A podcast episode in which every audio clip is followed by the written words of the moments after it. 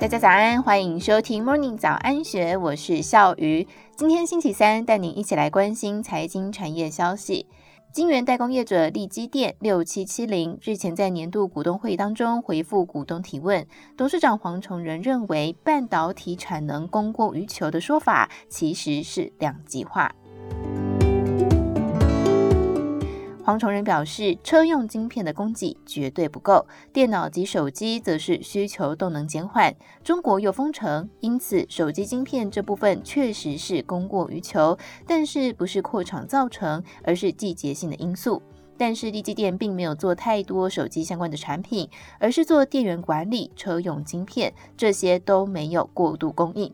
总经理谢在居也说明，外界印象是大厂持续扩产，而且据传未来几年台积电有十四座厂要扩产。根据市场研究机构 OMDIA 统计，成熟制程开出产能的高峰是二零二三年，再来就没有新产能出来。谢在居指出，如果大家肯定台积电可以扩十四个厂，从五奈米、四奈米、三奈米，甚至到未来的两奈米，这些先进制程主要是做处理器，从绘图处理器、应用处理器到手机的 CPU，就是大家所称的 HPC 高性能运算的处理器。这些处理器只要生产一颗，周边的有线、无线通信晶片与人相关的晶片，大部分都不是用先进制程，而是成熟制程。因此，可想而知，如果十四个厂都在生产处理器，需要的周边 IC 会有多少的成长？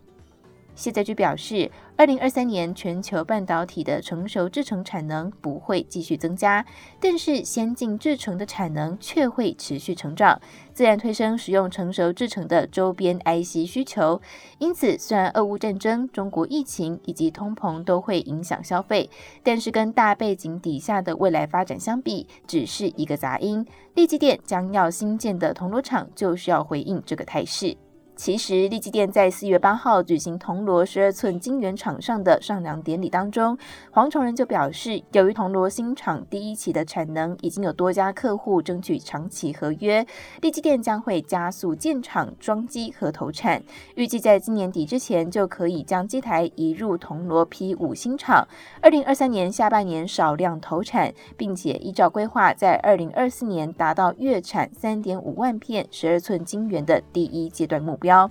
未来力积电将会是市场需求以及力积电的客户产品组合，将 P 五厂推升到每个月五万片的满载产能。不仅如此，力积电也计划在二零二五年要启动第二期 P 六厂的建厂，逐步完成整个力积电铜锣厂区月产十万片十二寸晶圆的目标。